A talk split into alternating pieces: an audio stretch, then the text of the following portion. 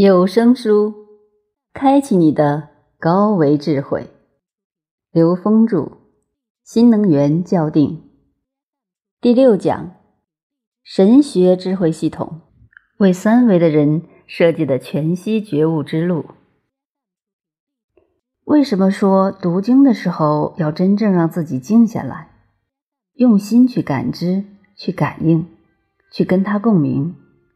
而不只是在文字上去了解它表层的意思，这是因为任何一种经文都有无穷多种解。你不断读，不断读，在读的过程中，你的意识在跟它共振的时候，你就能领悟到它内在的含义。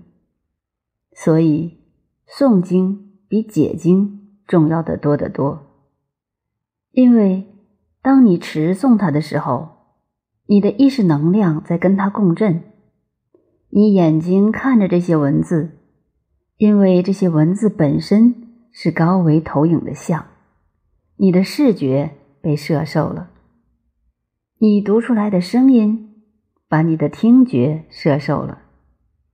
你再燃一根香，你的嗅觉被摄受了。当你。用你的下丹田发力，你的整个身体随着震动，你的触觉被摄受了。然后，我们整个意念被它所摄受的时候，我们的全息能量就被唤醒。所以，实际诵经本身是一种修炼，是一种全息能量的修炼过程，也是一个全息能量。唤醒的过程，它比我们去解经、去解它的意思，其实能够更完整的让我们得到它的高维能量加持，或者与它产生共振。所以圣经也是这样的，它本身是一个立体的，包含着所有信息，只是看你用什么样的编码去解它。《圣经解码》这本书后来出了第二册。两册我都买到了，它给了我们一个很重要的启示，就是它的立体属性，它的全息属性，使得它在现实、在现在、过去和未来，都发生着非常重要的开启人的智慧的作用。我们如果只从圣经的故事表层去理解的话，我们是无法真正理解圣经跟高维连接的奥妙的。只有当我们穿过表层，静下来，跟它的内在去共振的时候，我们才能真正知道它的内在奥义是什么。神学智慧在基督教智慧系统里面还专门提到了两个要点，一个是爱，一个是超越死亡。这是基督教针对现实的人设计的最重要的两个心法，因为在三维空间，我们人类能感受到的最大的能量就是爱，所以我们发现不同的宗教在爱这个前提下是高度一致的。近代的心理学、心灵学也不断强调，这个宇宙中最本质的存在是爱。在我们所处的这个三维空间，这个太阳系里面，我们感受到的最大的能量是太阳。可以说，太阳代表的就是爱。太阳作为爱的代表，给我们呈现的爱的属性是什么呢？是付出。它寂而常照，照而常寂。它只付出，不求回报。这。是爱的本质，所以爱在付出的时候才是真理，才是跟真理契合的，才是带着巨大的喜悦、快乐与满足的。其实我们每个人都有这样的生命体验：当我们真的去爱一个人的时候，在付出爱的那一刻，我们会感受到这个世界非常的美好，我们内在。充满喜悦和满足。可是，当我们再回过头一想，他是否也同样的爱我？当一起这个念，那个最好的感觉马上就没有了。所以，爱只有在纯粹的付出状态的时候，才真正的美好。而太阳只付出不求回报，恰恰代表着爱的真谛。同时，太阳代表着爱的另外一个属性，就是你在爱中获得的滋养，实际上不是在你得到的时候，而是在你付出的时候，而且是。无分别的付出，太阳不会因为一个人是好人就多给他一点阳光，一个人是坏蛋便少给他一点阳光，他没有任何分别。所以，大爱就是无分别的。所有宗教所强调的都是大爱。基督教包括天主教，在这个层面上都是以神爱世人。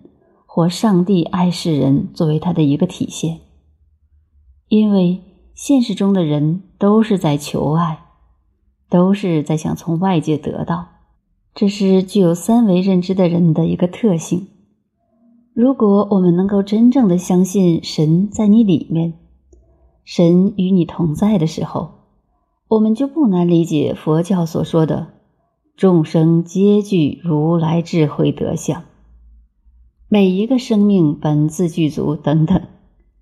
当我们真正知道内在智慧能量本来具足圆满时，每一个个体便都是爱的发源体，都是付出爱的本体。当它是付出爱的本体，它本自具足的时候，它的功能只有发射，只有付出，它根本不需要得到回报。在实际中，三维空间的人执着于物质能量层次境界的时候，他只是想得到爱，所以他到处去求爱，希望从外面得到爱。在这些人里面，有一部分人可能会聪明一点，他会把自己打扮得有点魅力，他可以吸引爱。其实，吸引爱和求爱。没有本质区别，因为他们都认为爱是从外面得到的。只有相信本自具足，相信神与我同在，神在我里面的人，他才知道，其实我就是爱，我在哪儿，爱就在哪儿，因为我永远和神同在。光也是这样，大部分人怕黑。不自觉地寻找亮的地方，有些人打扮得像个明星，让光追着自己打，它可以吸引光。而真正了解宇宙实相真相的时候，他会知道，每个个体内在本自具足，每个人就是光源，我就是光，光的前面不可能有黑暗。因为黑暗都会被光照亮。如果光的前面有黑暗，说明光源里面有障碍。那个障碍就是我们的认知。当我们把那个障碍拿掉的时候，你从外面看到的黑暗就不存在了。所以在神爱世人这个前提下。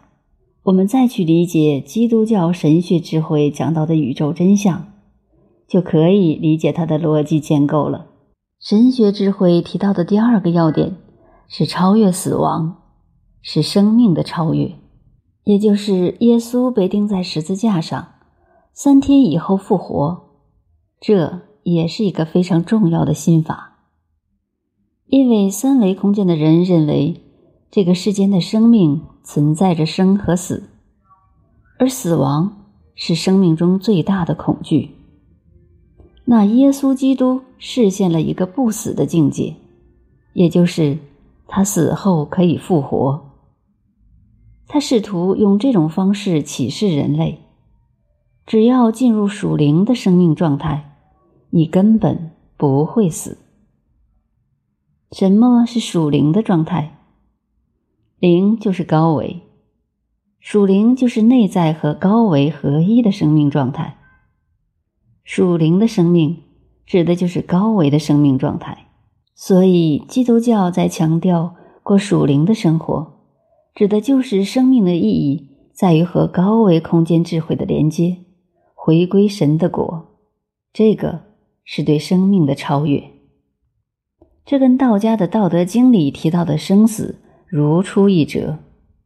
出生入死，出生是指从投影源投影到这个三维空间，入死就是回到投影源里面去。一切投影源的本质是 n 维宇宙空间，n 趋无穷大，那个地方叫神的国。所以出生来自于神的国，死后所谓入死是回归到神的国。这叫视死如归，在佛教里叫往生。因此，神学智慧在爱与生死这两个生命的要点上，给了我们人类最重要的两个启示。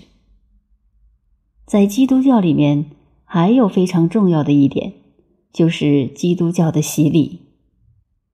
基督教讲我们人有原罪，而有罪就是我们的认知。我们在不同维度空间里存在的对念的执着构成的认知，佛教管它叫业，在基督教指的是三维空间，是指你与生俱来就带在身上的。你只要是人，一定带着这样的认知，否则你就不会投影成人。这个人的这些认知，在佛教来说是所谓累世的。在基督教来讲，它就是我们的内在认知。这些认知阻碍了和神、和高维、和 n 维、n 区无穷大之间的连接。所谓受洗的过程，就是告诉我们一个概念：在这个空间已被洗干净了。我们每个人当下的生命状态，相当于一张已经画得乱七八糟的纸。我们把中间擦掉一点也好。加上一点也好，其实感受不到。而所谓受洗的过程，就是把你一下洗干净了。这时候你就是一张白纸。受洗以后的人不是不犯罪，只是你犯罪了以后更容易觉察，因为你已经是一张白纸了。这个时候你会对你所做的事情进行深刻的反思和觉察，这有助于。我们和神的连接，所以基督教是一个心法，它是描述宇宙的时候用到的一个心法。它告诉你，四维到 n 减一维，在这中间对任何一个维度的执着，都有可能把你限制在一个状态，在那个状态里，你就永远不能和 n 维智慧、n 趋于无穷大彻悟的境界连接。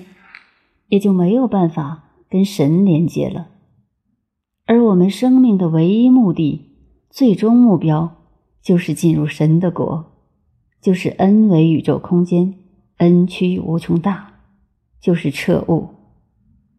只有在这个境界中，生命才会真正的、彻底的圆满，那是生命唯一的目标。所以，在这个概念里面，所有的宗教其实。指向同一个方向。